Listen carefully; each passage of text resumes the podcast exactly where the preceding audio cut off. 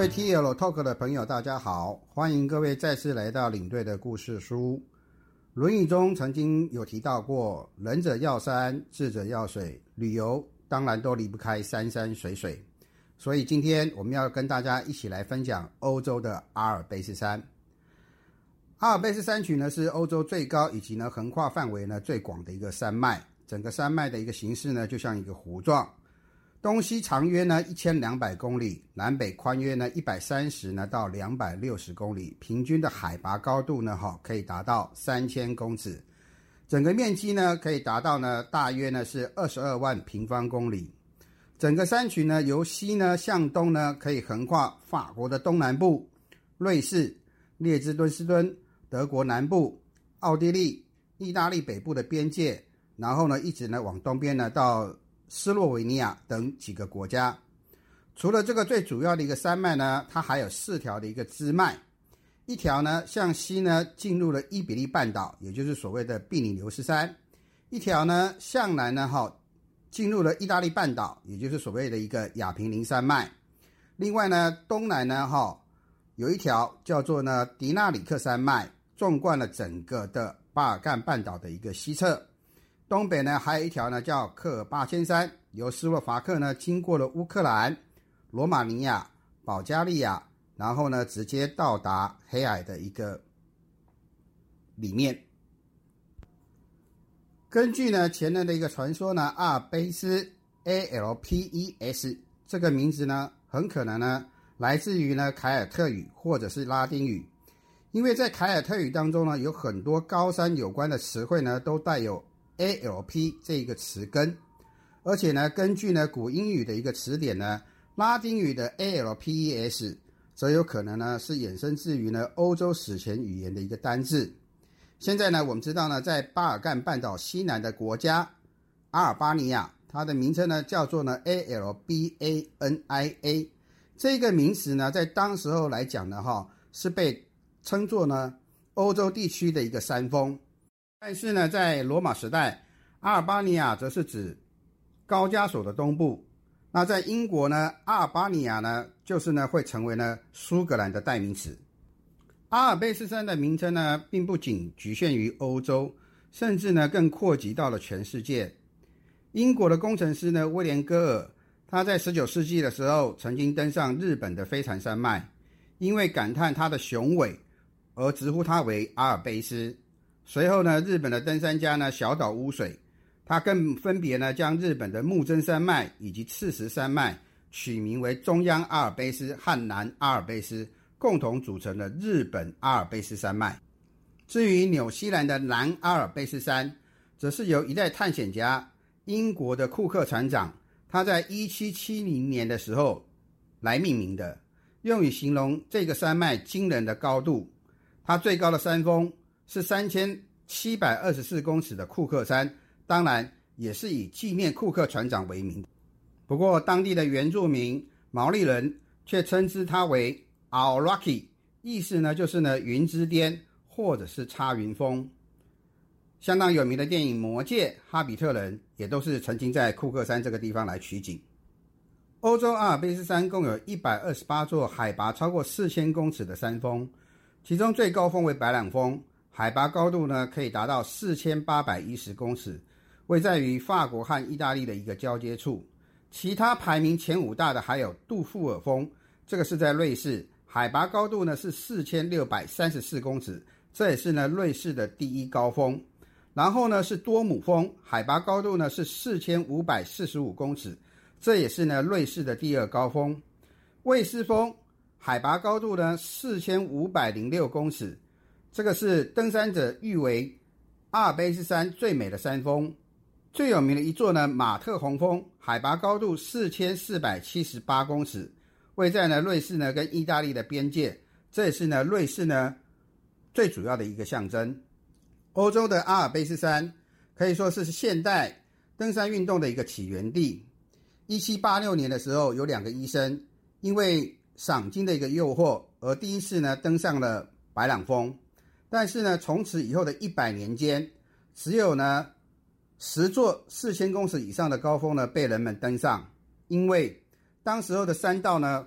很难走，再加上呢，因为战争还有经费的一个影响的关系，所以呢，登山还是呢只局限于低海拔，然后呢是猎户或者是采矿人家呢他们会进行的一个活动，所以呢最主要的目的还是在于维生。但是我们有提起过，工业大革命以后，经济快速发展，一八五七年，世界第一个登山协会在伦敦开始成立，所以登山变成了不再是为了生活，登顶成为了一个新兴的一个风潮，所以呢，登山家这个名称也在那个时候开始被兴起。当然，现在的阿尔卑斯山已经不再是登山者的一个圣域，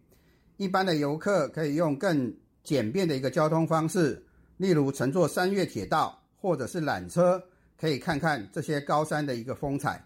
那山岳铁道呢，因为海拔的位置，又可以称为高山铁道。好比呢，台湾的阿里山铁路，还有瑞士的少女峰，这个都属于所谓的高山铁道。山岳铁道呢，一坡度呢，又可称之为登山铁道，甚至呢，如果坡度呢更为陡峭。就又可以称为磁轨铁道。瑞士铁道虽然非常的文明，但是世界上第一条磁轨铁道却是诞生于美国。一八六九年七月三号的时候，华盛顿山磁轨铁道，它成功的登上了六千两百八十八英尺的美国东部最高峰，相当于现在的一千九百一十六公尺。那现在这条水铁道呢？还是呢，用蒸汽式的一个这个方式呢，哈，继续在运营当中。至于世界上最陡的磁轨铁道，就是诞生在瑞士了。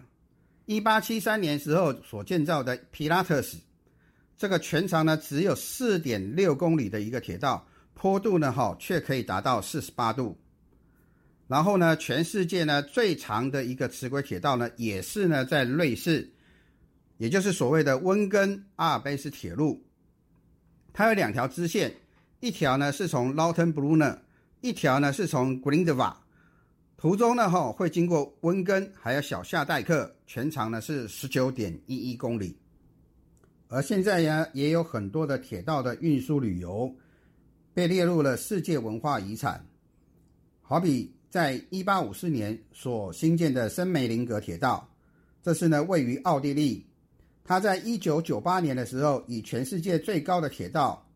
而被列入了世界遗产。现在大家所熟悉的伯连纳列车，它曾经呢经历过的阿布拉罗回旋线，也是呢在二零零八年的时候，以全世界最复杂的一个铁道工程而列入世界遗产。至于最新的世界文化遗产铁道，则是在二零二一年，也就是去年的时候。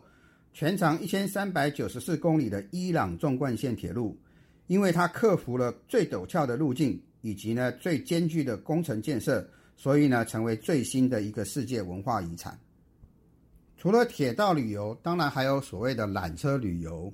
缆车旅游呢又分为空中缆车或者是地面缆车。只不过早期的缆车呢是为了要穿越崎岖的山脉，用来呢运输呢交通人员或者是货物的。跟现在的一个旅游有很多不一样的一个地方。阿尔卑斯山当中呢，最著名的空中缆车呢，有三百六十度旋转的铁力士山缆车。那世界呢第一的空中敞篷缆车呢，也是呢位于瑞士。现在的游客呢，也可以呢由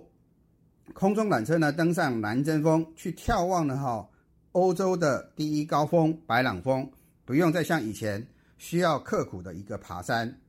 至于呢，地面缆车的一个这个部分，萨尔斯堡要塞的一个缆车是世界上最早的一个地面缆车。世界上最陡的地面缆车呢，则是呢在二零一七年位于瑞士的 Stuss 哦缆车，最高的斜度呢可以达到四十七点七度，长度呢只有呢一千七百二十公尺。所以呢，现在呢想要看阿尔卑斯山的群峰。不是呢，需要辛苦的去登山，而是呢，可以透过一些便利的一个交通工具去看看群山的风貌。当然，阿尔卑斯山呢，不是呢只有这些的高峰，它还有很多磅礴的一些山河冰川，还有一些呢静态的湖水，都可以呢值得我们呢再次的去做拜访。有兴趣的朋友呢，可以呢到 TLTalk.com 或者是在网站上直接呢去搜寻领队的故事书，不止呢可以看看我们这集的内容，甚至可以再看看下一集我们要为大家分享的阿尔卑斯山的山河。